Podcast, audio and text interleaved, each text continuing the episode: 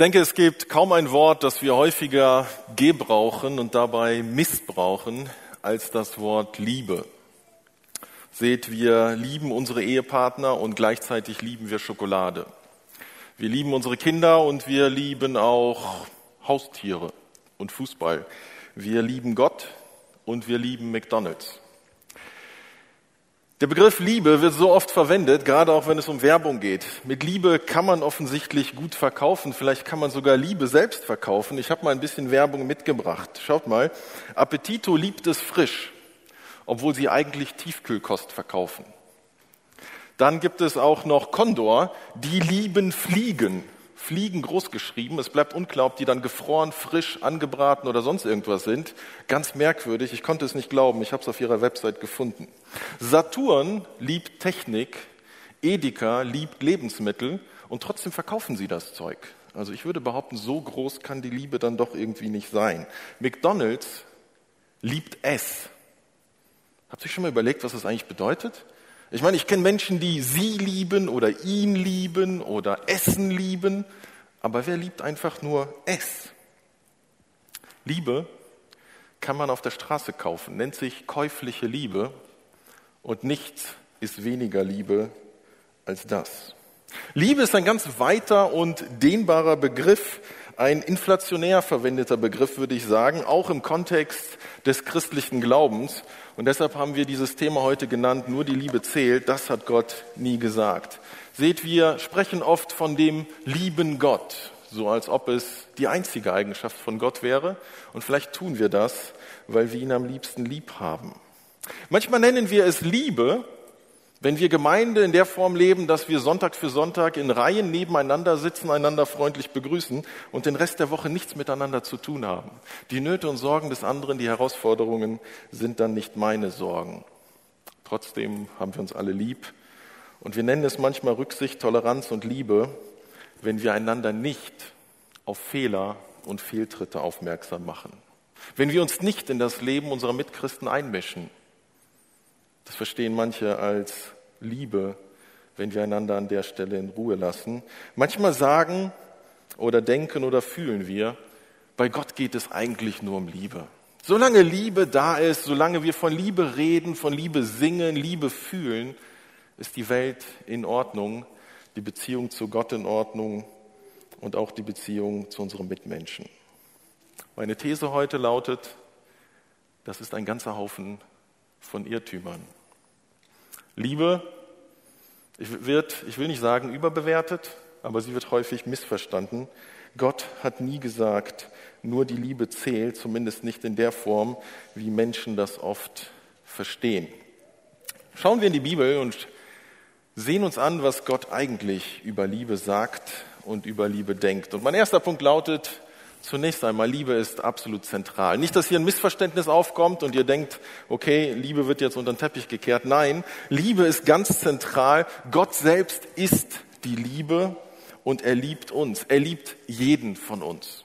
Johannes 3, Vers 16, einer der bekanntesten Bibelverse überhaupt, da wird beschrieben, dass Gott uns Menschen liebt. So sehr hat Gott die Welt geliebt, dass er seinen eigenen Sohn gab. Sogar wenn jeder Mensch dich hassen würde, sogar wenn du dich selber hasst, Gott liebt dich.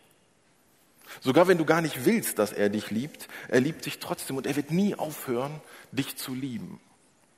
Aber diese Liebe Gottes hält ihn nicht davon ab, Menschen in die Hölle zu schicken. Wie kriegen wir das zusammen? Die Bibel fordert uns Christen dazu auf, zu lieben. Wir sind verpflichtet zu lieben. Wir sollen Gott lieben, wir sollen unsere Mitmenschen lieben. Und was das konkret bedeutet, dazu komme ich gleich noch. Aber halten wir an dieser Stelle fest, Liebe ist nicht freiwillig. Ich kann es mir nicht aussuchen, ob ich liebe oder nicht, sondern ich bin von Gott dazu verbindlich verpflichtet. Es ist alternativlos. Ist das nicht komisch? Wie kann man jemanden dazu verpflichten, zu lieben? Wie kann man Liebe einfordern? Und wir merken schon, wahrscheinlich ist für Gott Liebe doch etwas anderes als einfach nur Worte oder Gefühle oder sonst irgendetwas. Vielleicht sogar Romantik. Ich möchte uns einen kurzen Überblick über ein paar Bibelstellen geben, in denen genau diese Dinge deutlich werden. Die erste Stelle ist 1. Johannes Kapitel 4. Dort schreibt Johannes, meine Freunde, wir wollen einander lieben, denn die Liebe hat ihren Ursprung in Gott. Und wer liebt, ist aus Gott geboren und kennt Gott. Wer nicht liebt, hat Gott nicht erkannt. Warum? Weil Gott Liebe ist. Nicht, weil er nur voller Liebe ist, sondern weil er selbst die Liebe ist. Und ein paar Verse später schreibt Johannes, meine Freunde, da Gott uns so sehr geliebt hat, sind auch wir verpflichtet, einander zu lieben. Liebe hat ihren Ursprung in Gott. Gott ist selbst die Liebe und Gott verpflichtet seine Kinder, verpflichtet Christen zu lieben. Er sagt nicht, wenn ihr Zeit habt, wenn ihr Lust habt, wenn ihr Gefühle habt, sondern sagt, ihr seid verpflichtet zu lieben. Manche Christen denken, Liebe ist erst im Neuen Testament zentral. Das ist völlig falsch. Ich habe hier mal eine kleine Aufstellung gemacht von Stellen auch im Alten Testament. In 5. Mose Kapitel 6 heißt es ab Vers 4, und du sollst den Herrn, deinen Gott, lieben mit deinem ganzen Herzen, mit deiner ganzen Seele und mit deiner ganzen Kraft. Gott sagt, setze alles daran, fokussiere dich völlig mit allem, was du bist und hast und fühlst und kannst, auf mich. Liebe mich, sagt Gott und in Kapitel 19 von 3. Mose heißt es, du sollst deinen Nächsten lieben wie dich selbst. Und jetzt fragst du dich vielleicht, okay, wie, wie lieben wir denn uns selbst? Ja, ganz einfach. Überleg mal, wie viele Dinge du heute Morgen allein schon für dich selbst getan hast. Du hast dich gewaschen, du hast dir die Zähne geputzt, du hast gegessen, du hast dich angezogen, du hast geduscht, du bist hierher gekommen, du hast dich warm angezogen, Allein schon heute Morgen hat jeder von uns sich selber ganz viel Liebe erwiesen. Und das tun wir jeden Tag. Und das ist auch völlig in Ordnung. Wir sind total gut zu uns selbst. Wir sind total liebevoll. Wir sind total nachsichtig mit uns selbst. Und Gott sagt, schön, das kannst du. Liebe deinen Nächsten genauso. Und wer ist mein Nächster? Natürlich meine Frau, natürlich meine Kinder und natürlich meine Freunde. Wenn man dieses Kapitel liest, 3. Mose Kapitel 19, dann merkt man, da ist die Rede von Feinden, von Widersachern, von Menschen, die an dir schuldig geworden sind. Da übrigens auch die Rede von Angestellten, von Fremden, von Wirtschaftsflüchtlingen. Jesus greift genau diesen Text auf in Matthäus Kapitel 5 und sagt, liebe deine Feinde. Bete für die, die dich verfolgen. Jesus sagt, tust du irgendetwas Besonderes? Wenn du deine Freunde liebst, das tut selbst die Mafia. Jesus sagt, liebe deinen Nächsten, liebe jeden Menschen, sogar deine Feinde, liebe sie, denn Gott liebt sie. Und auch hier wird wieder deutlich, es geht nicht um Gefühle. Wenn es einfach nur um Gefühle ginge, dann wäre das etwas, was man nicht produzieren kann, dann wäre das etwas, was man nicht einfordern kann. Und hey, wer hat schon gute Gefühle für seine Feinde? Jesus thematisiert das nicht mal. Alles, was er tut, ist, er sagt, liebe deine Feinde und bete für die, die dich verfolgen. Entscheide dich, diese Menschen zu lieben und entscheide dich, etwas für sie zu tun, etwas Positives zu tun, nämlich für sie zu beten. In Matthäus Kapitel 22 wird Jesus gefragt, was ist das größte Gebot? Du sollst den Herrn, deinen Gott lieben und deinen Nächsten wie dich selbst. Und ganz wichtig, Jesus sagt nicht, das ist das einzige Gebot, da komme ich gleich noch drauf zu sprechen, sondern Jesus sagt, das ist das größte Gebot. Das sind die größten zwei Gebote. Und diese zwei Gebote fassen ganz vieles zusammen, aber wichtig, sie ersetzen nicht alles andere. Eine letzte Stelle, 1. Korinther Kapitel 12 und 13. Paulus beschreibt die Vielfalt in der Gemeinde. Er sagt, Gott hatte sich überlegt, er hat ganz Vielfalt, eine große Vielfalt von Gaben und Menschen in jede Gemeinde hineingegeben. Und wir sind so riesig verschieden. Das ist super, aber das ist auch herausfordernd. Wir ecken aneinander an. Es ist nicht so einfach miteinander, weil wir nicht alle gleichförmig sind. Und Paulus sagt, es gibt verschiedene Gaben. Und es gibt die Versuchung, einander für besonders wichtig, den anderen oder eigentlich sich selbst für besonders wichtig zu halten, für besonders geistlich, für besonders wertvoll. Und Paulus sagt, das ist ein Irrweg. Um das zu überwinden, um damit umzugehen, mit der Vielfalt, Verschiedenheit und der Andersartigkeit des anderen, der Weg dazu ist Liebe. Und dann kommt 1. Korinther Kapitel 13, das große Kapitel über die Liebe, wo Paulus sagt, die Liebe ist das Größte. Und man könnte dieses Kapitel zusammenfassen mit dem Satz, Liebe ist nicht alles, aber ohne Liebe ist alles nichts. Liebe ist nicht alles. Es gibt viel mehr. Paulus sagt nicht, wir lassen alle Gaben weg, wir lassen die Vielfalt weg, wir lieben einander einfach. Nein, Paulus sagt, die Vielfalt ist wichtig und wertvoll, die ist von Gott gegeben, von Gott gewollt. Aber wie können wir gut miteinander umgehen? Wenn wir einander lieben. Die Liebe ist das Größte. Alles andere ist wertvoll. Ohne Liebe sind die besten Gaben, die besten Fähigkeiten, die größte Geistlichkeit wertlos. Im Übrigen, Liebe ist ein wesentliches Unterscheidungsmerkmal des christlichen Glaubens von allen anderen Religionen. Es gibt keine andere Religion, in der Liebe so zentral ist. Es gibt keine andere Religion, die behauptet, dass Gott uns so sehr liebt, dass er Mensch wurde.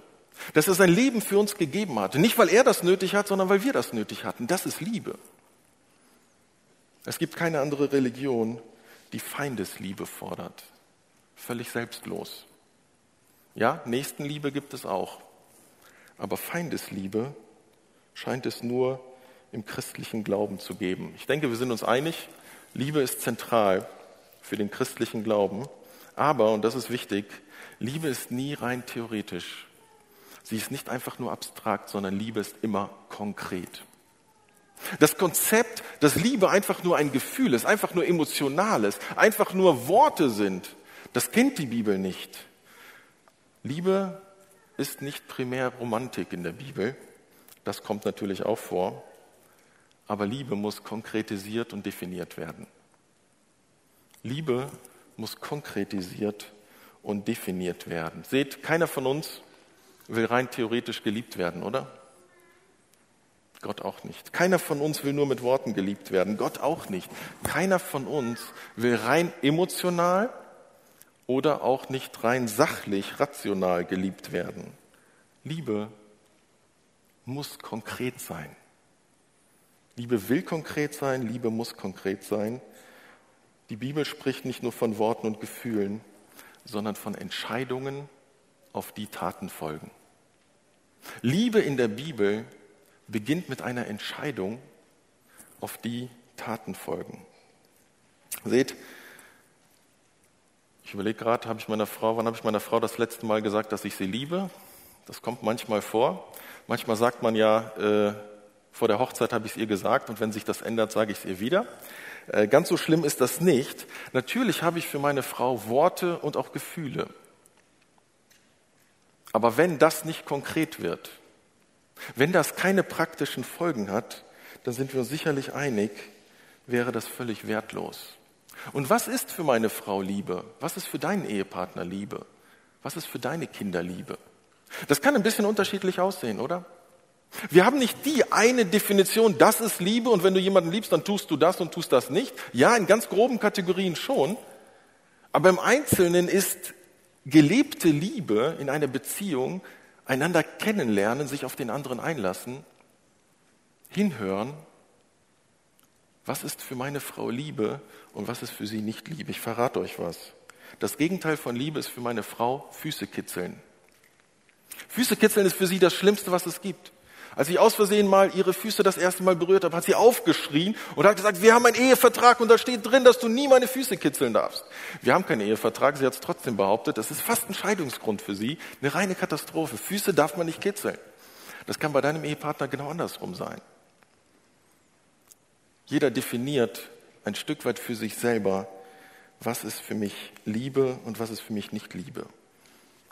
Eltern lieben ihre Kinder. Aber was bedeutet das eigentlich praktisch? Bedeutet es, ihnen so viel Nutella zu geben, wie sie wollen, um sie mit Kohle abzufüllen? Weil manchmal wollen sie das. Wäre das Liebe, das zu tun, oder ist es mehr Liebe, das nicht zu tun? Ist es Liebe, den Kindern alle Wünsche zu erfüllen oder gewisse Grenzen aufzuzeigen? Darüber kann man lange diskutieren. Diskutiert das bitte nicht mit mir, diskutiert das mit Sam oder diskutiert das mit euren Kindern oder mit Oma und Opa. Mit denen diskutiert ihr das sowieso. Also, wenn es um Liebe zu Kindern geht, dann müssen wir uns die Frage stellen, ja, was ist denn Liebe? Wie sieht das konkret aus? Grenzen oder grenzenlos? Und manchmal fühlt sich etwas nicht wie Liebe an. was wir von unseren Kindern fordern. Und dabei tun wir das aus Liebe. Liebe muss definiert werden. Abstrakt funktioniert Liebe nicht. Ich gebe euch ein krasses Beispiel. Wenn du durch die Siegburger Innenstadt gehst und ein Mensch kommt auf dich zu, den du noch nie gesehen hast und sagt, ich will mit dir jetzt ins Bett springen. Und ich habe gesehen, du bist Christ oder ich habe mitbekommen, du bist Christ. Ich brauche das jetzt, ich will das jetzt. Würdest du aus Nächstenliebe mit mir ins Bett springen? Schwierig, oder?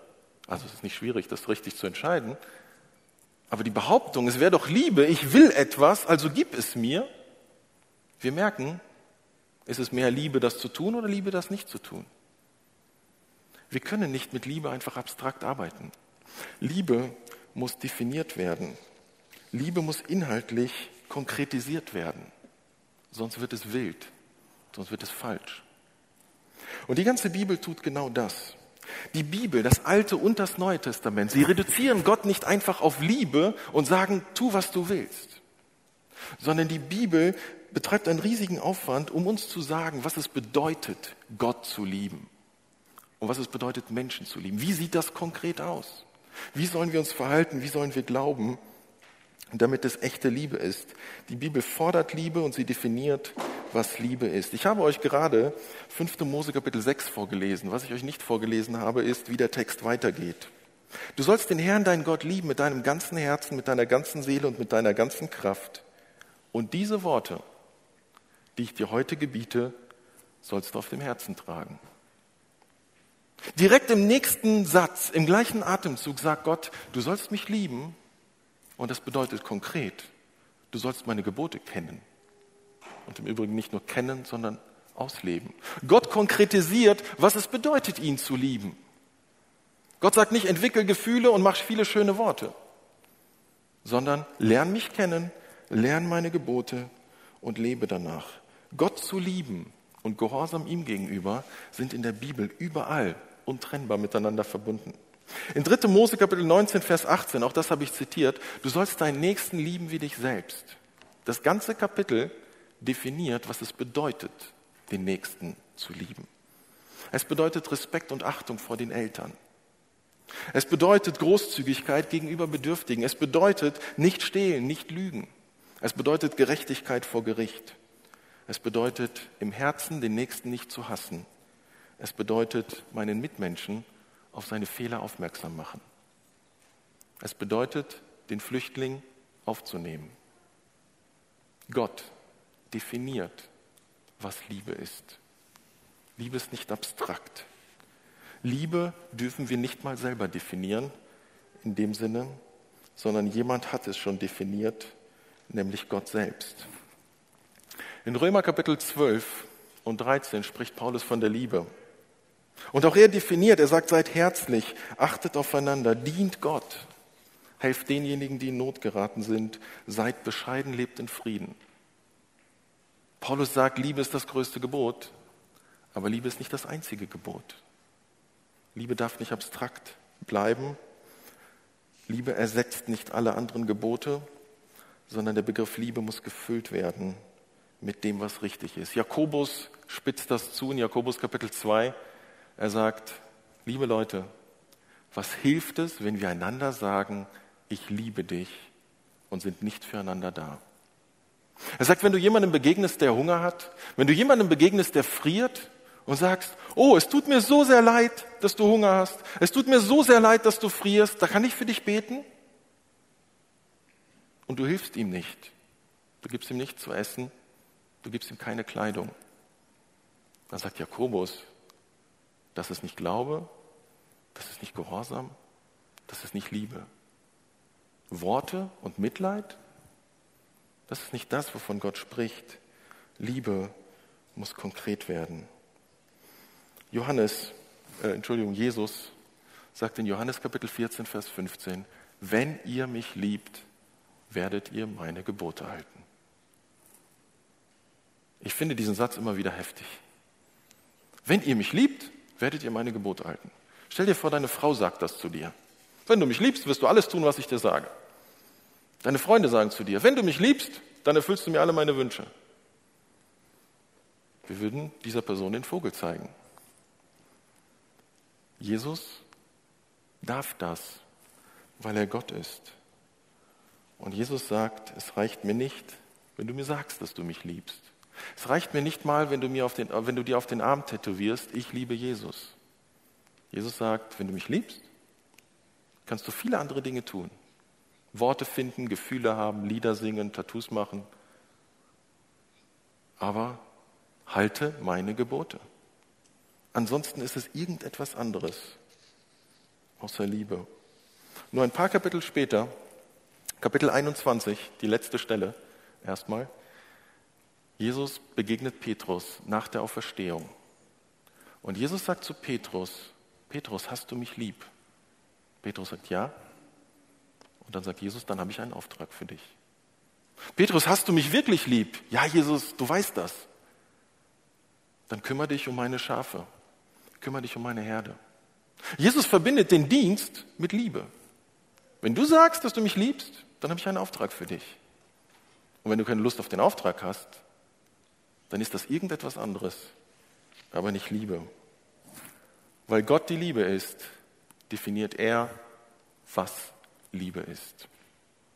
Weil Gott die Liebe ist, definiert er, was Liebe ist. Die Versuchung ist riesengroß, dass wir den christlichen Glauben und die christliche Ethik einfach auf Liebe reduzieren und sagen, Hauptsache, wir lieben uns. Das sind zwei Menschen, die lieben sich. Wie kann man denn sagen, dass das, was sie tun, Sünde ist? Die lieben sich doch. Und Gott ist ein Gott der Liebe und der Vergebung und das muss doch in Ordnung sein.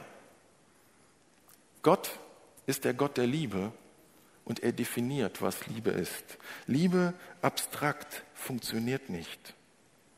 Liebe ist nicht das, was meine oder deine Definition von Liebe ist, sondern die Definition, die Gott festgelegt hat. Ich bin mal über folgendes Bild gestoßen. Ich liebe meine Frau. Das ist ein guter Satz und das sollte man auf alle T-Shirts drucken. Aber schaut mal auf das Kleingedruckte. Ich liebe es, wenn meine Frau mich Fußball gucken lässt. Also auf den ersten Blick super, ich liebe meine Frau. Und wenn man genauer hinschaut, merkt man, naja, eigentlich liebe ich nicht meine Frau, sondern ich liebe es, wenn meine Frau mir das erlaubt zu tun, was ich liebe. Manchmal machen wir mit Gott etwas Ähnliches. Wir sagen, ich liebe Gott. Aber was wir meinen ist, ich liebe es, wenn Gott meine Wünsche erfüllt, wenn Gott sich um mich kümmert, wenn es mir gut geht. Ich liebe es, wenn Gott mir dient. Und das tut er ja auch. Aber Gott möchte Liebe definieren. Gott hat Liebe definiert. Die Liebe zu meinem Mitmenschen und die Liebe zu ihm. Ich habe mal eine ganz kleine Auswahl hier aufgestellt. Wenn man Bibelverse durchschaut, dann merkt man, wer Menschen liebt, er achtet Menschen, er dient Menschen, er erträgt Menschen mit ihren Stärken und Schwächen, er gibt großzügig, er vergibt Menschen. Und ganz ähnlich sieht das mit der Liebe zu Gott aus, nur dass er nie an uns schuldig wird. Wer Gott liebt, gehorcht. Wer Gott liebt, dient. Wer Gott liebt, ehrt ihn. Wer Gott liebt, gibt. Wer Gott liebt, liebt Menschen. Eine Beziehung zu Gott, die Liebe zu Gott, hat ziemlich wenig und hoffentlich gar nichts mit Gefühlsduselei zu tun.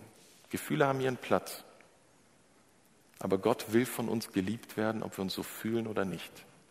Und Gott will, dass wir unsere Mitmenschen lieben, unabhängig davon, ob wir etwas fühlen oder nicht. Zu einer Beziehung zu Gott gehört Gehorsam. Zu einer Beziehung zu Gott gehört Heiligkeit. Zu einer Beziehung zu Gott bedeutet es, dass ich Gott kennenlerne. Wissen, Erkenntnis, verstehen, wer Gott ist, ist ganz, ganz wichtig. Sonst bleibt es oberflächlich, sonst bleibt es willkürlich. Gott zu vertrauen, weil ich etwas fühle, ist Gott zu wenig. Gott zu vertrauen, weil ich weiß, wie er ist, da möchte Gott mich hinbringen. Gottes Furcht entsteht, wenn ich Gott kenne. Gottes Furcht geht, wenn ich Gott nicht wirklich kenne und mir zusammenbastle, wie ich will. Wenn wir Menschen dazu einladen, sich auf eine Beziehung zu Gott einzulassen, dann laden wir sie nicht zu etwas Romantischem ein.